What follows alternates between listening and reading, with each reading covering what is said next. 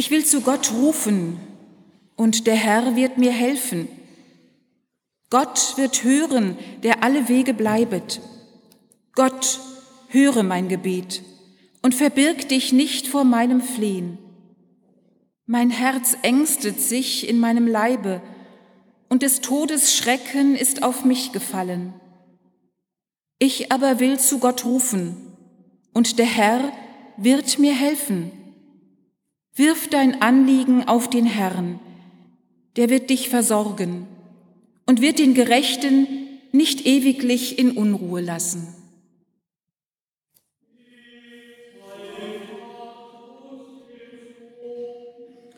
Und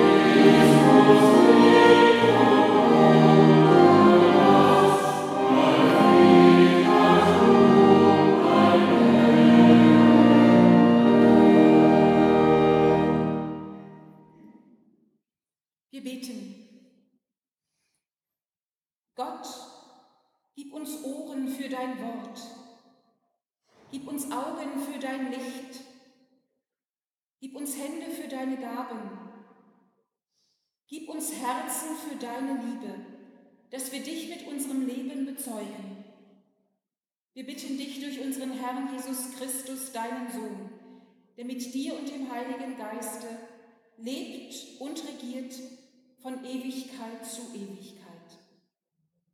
Amen.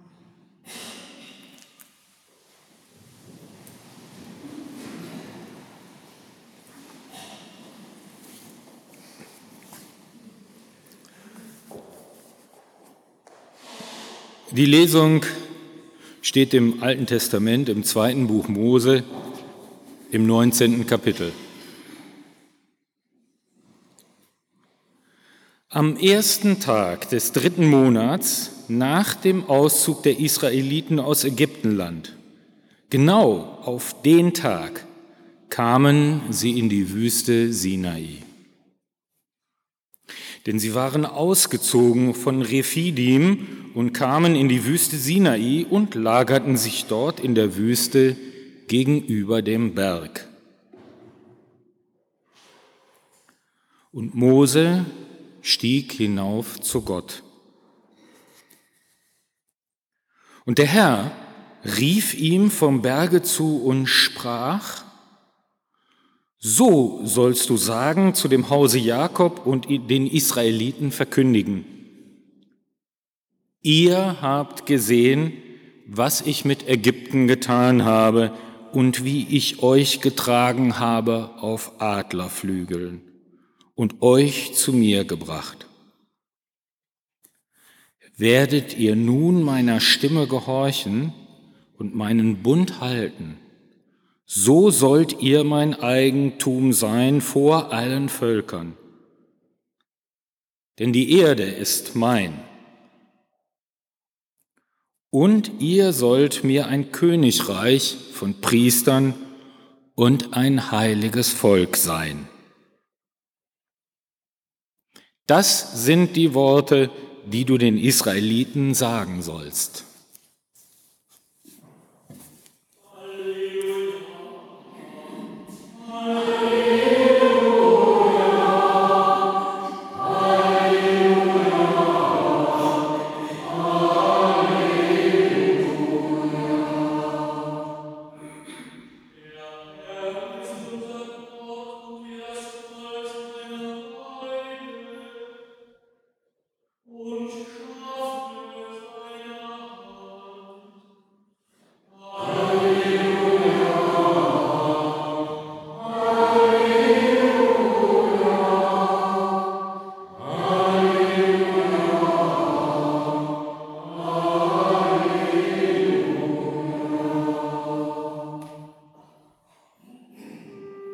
Jesus nahe hinzukam, sah er die Stadt Jerusalem und weinte über sie und sprach, wenn doch auch du erkenntest zu dieser Zeit, was zum Frieden dient. Aber nun ist es vor deinen Augen verborgen. Denn es wird eine Zeit über dich kommen, da werden deine Feinde um dich einen Wall aufwerfen, dich belagern und von allen Seiten bedrängen und werden dich dem Erdboden gleich machen, samt deinen Kindern in dir und keinen Stein auf dem anderen lassen in dir, weil du die Zeit nicht erkannt hast, in der du heimgesucht worden bist. Und er ging in den Tempel und fing an, die Händler auszutreiben und sprach zu ihnen, es steht geschrieben, mein Haus soll ein Bethaus sein, ihr aber habt es zur Räuberhöhle gemacht. Und er lehrte täglich im Tempel. Aber die hohen Priester und Schriftgelehrten und die angesehensten des Volkes trachteten danach, dass sie ihn umbrächten und fanden nicht, wie sie es machen sollten. Denn das ganze Volk hing ihm an und hörte ihn.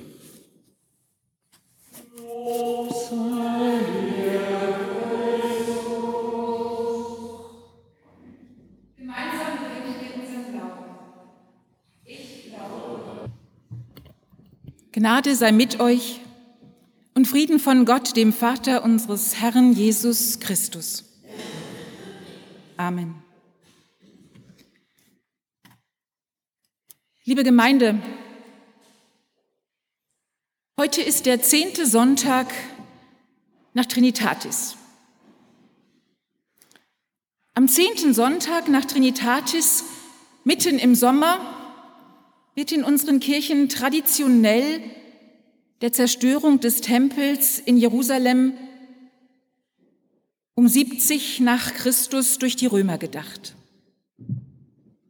Dieser Gedenktag steht in der Tradition des Judentums, denn im Judentum gibt es ebenfalls jetzt im Sommer solch einen Gedenktag. Für Juden ist dies ein Tag der Trauer, und der Klage.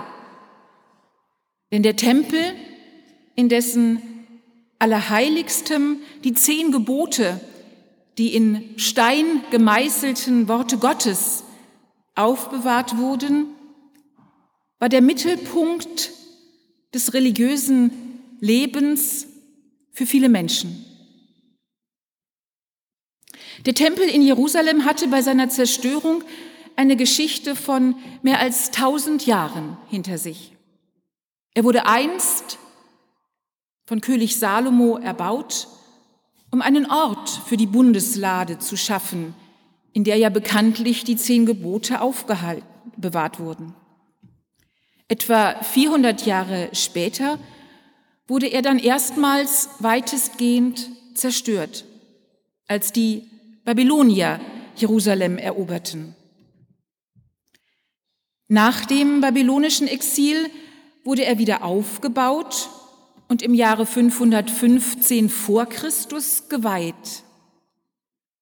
Mehr als 500 Jahre hindurch stand dieser zweite Tempel.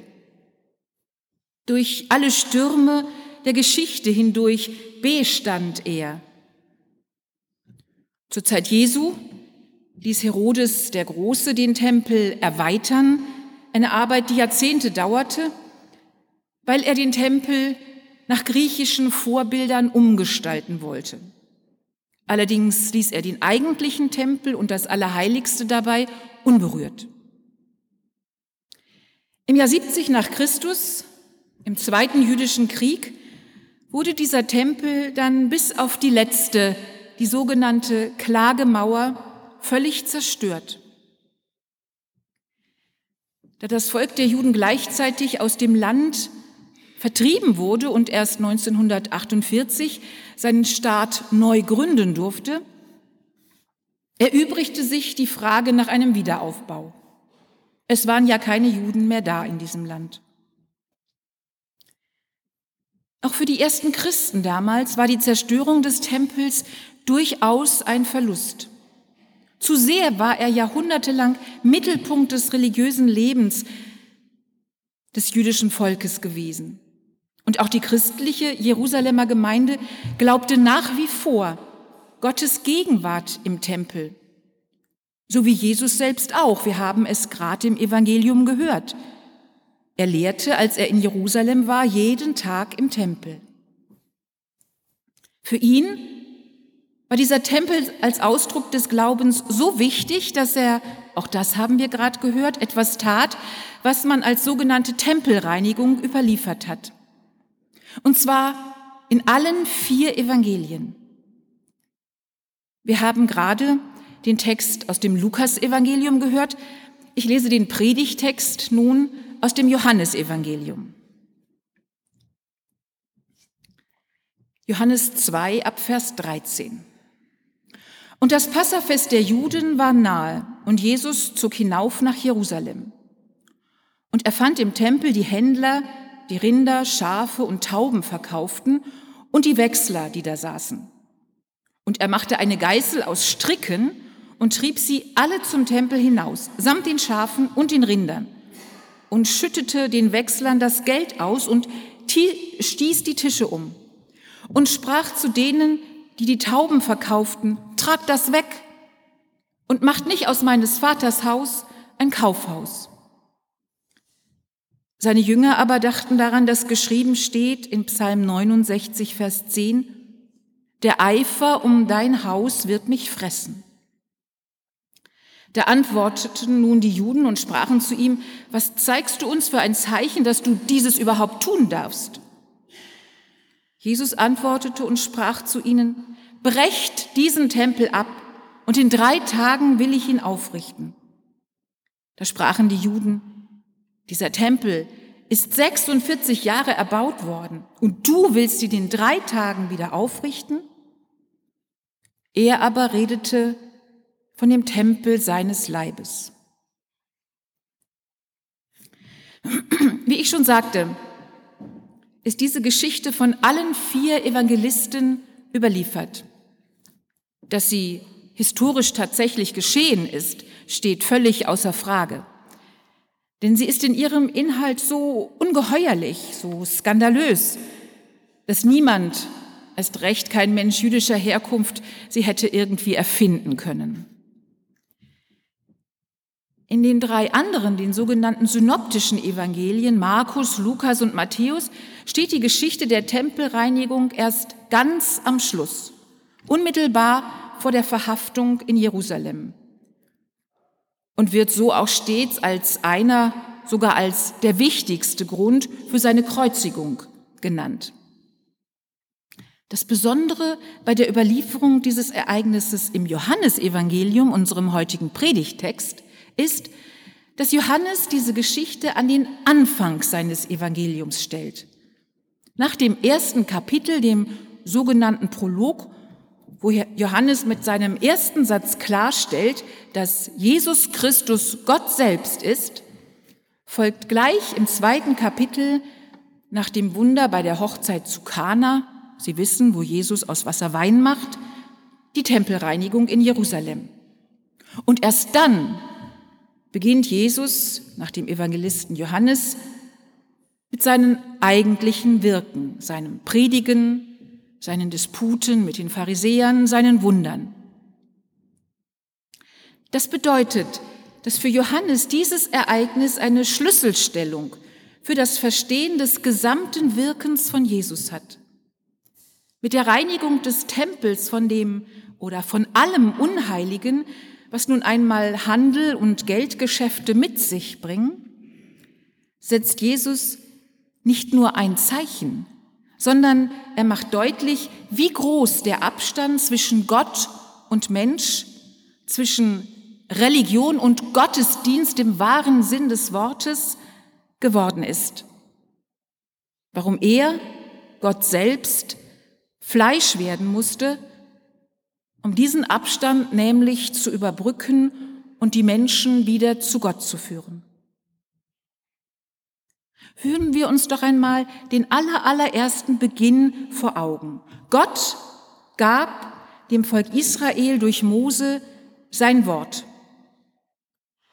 und ihn gleichzeitig und gleichzeitig ihnen den Auftrag, dieses sein Wort auch zu hören, es zu bewahren, im Herzen zu tragen, es weiterzuerzählen und es zur Grundlage des menschlichen Zusammenlebens und des Zusammenlebens mit ihm zu machen. Und wie lautet denn doch nochmal das allerallererste Wort? Ich, der Herr, bin dein Gott.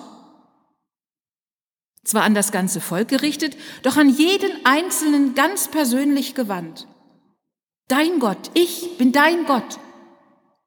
Und du, und du, und du, und du sollst keine anderen Götter haben neben mir. Er möchte mit uns Menschen, einem jeden von uns ins Gespräch kommen. Er hört, wenn wir unser Wort an ihn richten. Und er antwortet auf seine Weise. Damals wie heute brauchen wir nicht einen Mittler oder Vermittler, wenn wir mit ihm kommunizieren möchten. Denn er begegnet uns in seinem Wort ganz unmittelbar.